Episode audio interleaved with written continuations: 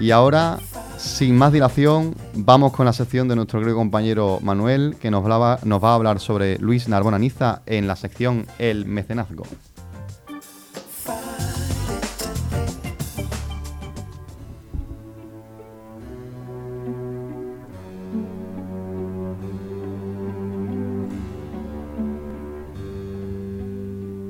El mecenazgo.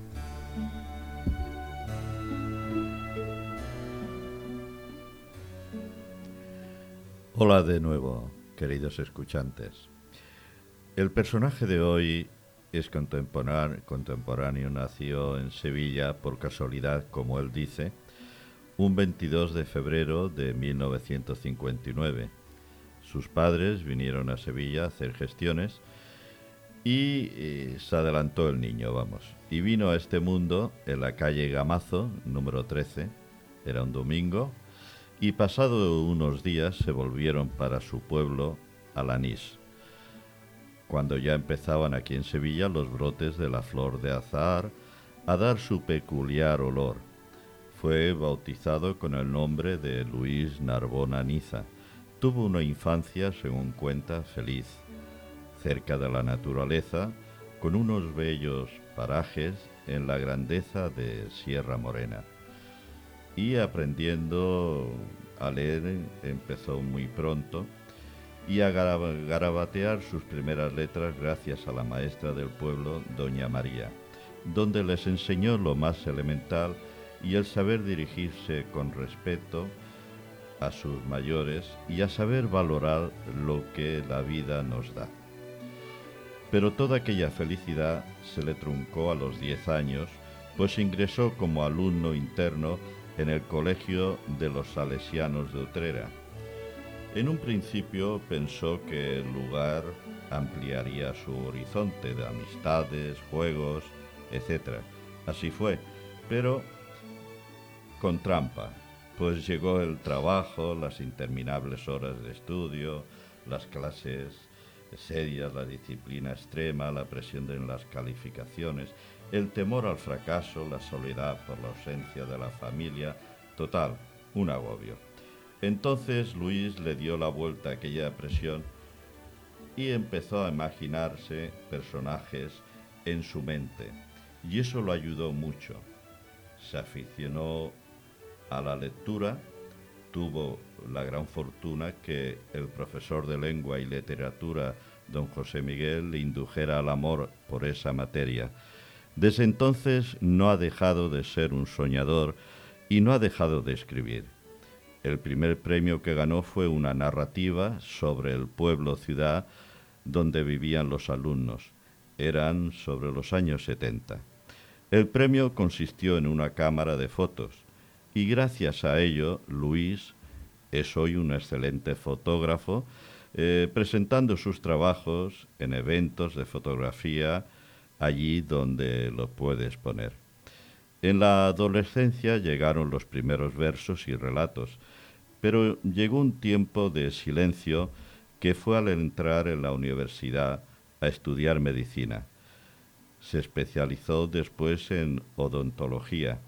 En esa época le entró el mono por escribir y le publicaron unos cuentos en la revista Tribuna Médica, con gran éxito, y fueron sus primeros ingresos. Por ese tiempo estaba ya casado con su mujer Loli y llegaron dos hijos, Luis y Laura, que han seguido la estela de su padre, pues son odontólogos. Pero un día algo que había dejado aparcado en su trastero imaginario, como él dice, volvió a retomar el escribir y aparecieron los blogs en Internet y con ellos la Asociación Literaria Alas.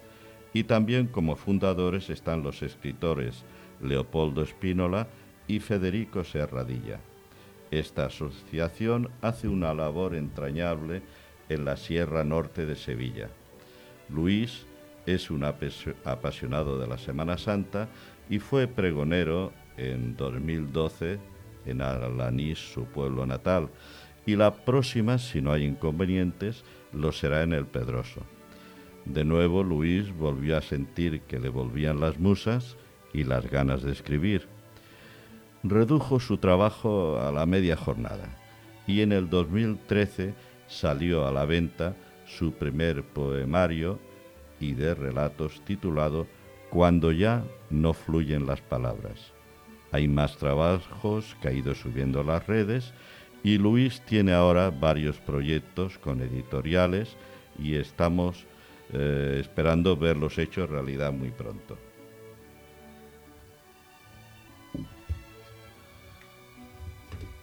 Pues Manuel, eh, la verdad que te agradezco que nos traigas eh, cada vez a escritores que son no tan conocidos porque podemos utilizar el programa como una plataforma para precisamente darlos a conocer, ¿no? Y sobre todo del ámbito de, Sevilla.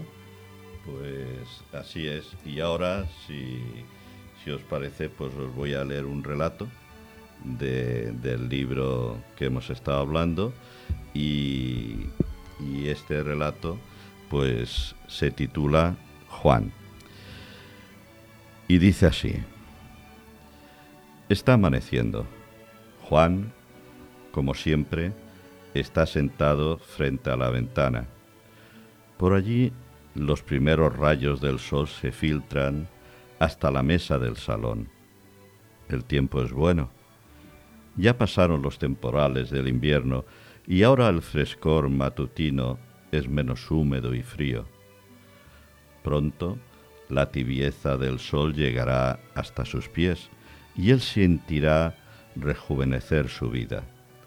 La luz irá subiendo por sus piernas y en pocos minutos bañará su rostro enjuto y arrugado. Juan no se mueve. Hace años que no lo hace. Para él, el tiempo no tiene sentido ni razón de ser. Nunca necesita nada. Su vida consiste en mantener fija su mirada a través de aquella ventana que da a la calle. Su cara es de color marrón cobrizo y refleja al labrador que debió ser, un rostro gastado y quemado por el sol. Sobre su frente, un sombrero de paja deshilachado forman un surco de sombra oscura. Sus ojos grises han perdido el brillo de antaño y ahora lucen bastante inexpresivos. A través de ellos parece haber una cortina impenetrable, un deseo de perpetua intimidad. No sabría decir su edad. Podría tener sesenta, setenta o tal vez ochenta.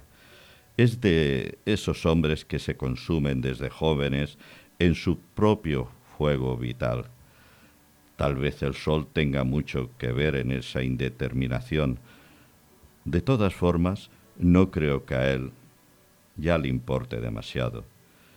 En su mano hay un cigarrillo encendido. Es casi una pavesa mantenida en un absurdo equilibrio de malabarista y siempre a punto de caer al suelo. Pasa el tiempo o más bien pasamos nosotros. María baja despacio las escaleras. Más que andar, arrastra sus pies con un paso cansino. Atraviesa el salón en silencio, mira a Juan y murmura unos buenos días. Y entra en la pequeña cocinilla. Pronto un aroma intenso inunda la casa el café está subiendo y se escucha el borboteo del agua al hervir. Al salir de la cocina, lleva una taza en la mano y va a sentarse en la mesa frente a Juan. Bebe el café a pequeños sorbos, muy lentamente, saboreando cada gota que entra en su boca. El sol atraviesa sus cabellos blancos y descuidados y su mano tiembla nerviosa cada vez que levanta la taza. El silencio es profundo, casi, casi doloroso, pero sus miradas se cruzan con intensidad. No hace falta que fluyan las palabras, su soledad lo dice todo. Ambos están solos.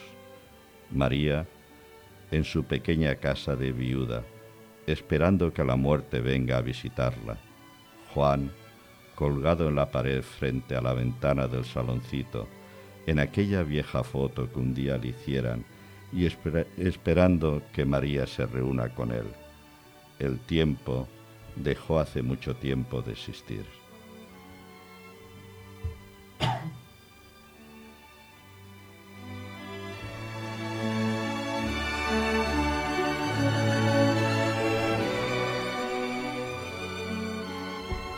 Entre la temática del relato tan profunda y sentida y, el, arte de Manuel, nos hemos quedado con un pellizco en, el estudio que, es difícil, difícil de imaginar. Sí, es, de, todas las poesías y relatos que tiene Luis en este libro, pues mira, me dio por este. A cada uno le da por una cosa y a mí, que me perdone Luis si nos está escuchando, me dio por este y bueno, para mí es, es muy emotivo porque es ves las personas cuando llegan a la edad que llegan y la soledad de que tan, de lo que tanto se está hablando ahora de las personas mayores. Y claro esa soledad de las personas mayores pues Luis pienso que lo plasmó y lo reflejó muy bien en este relato. Completamente de acuerdo. Y además creo que después de todo lo que hemos vivido con el covid ¿no? y toda esa eh, nueva conciencia social a raíz precisamente del cuidado de los de los más mayores mm, a los que es tan fácil desatender a nivel social, creo que es un relato mm, con más vigor que nunca. ¿eh? Sí, sí, totalmente. Y me he permitido eso, traerlo hoy aquí en este libro suyo y bueno, pues nada, esperando ya los trabajos que tiene en mente para volverlos a editar y que salgan a la calle. Pues una suerte la nuestra haber contado con, contigo, Emanuel, y esperamos igualmente con, con esas ansias y con esa ilusión eh, que Luis eh, siga editando y, creando. Y seguramente eh, cuando haya novedades al respecto contaremos de nuevo contigo. Pues sí, espero que sí. Él, él me ha dado su palabra que sí. Estupendo entonces.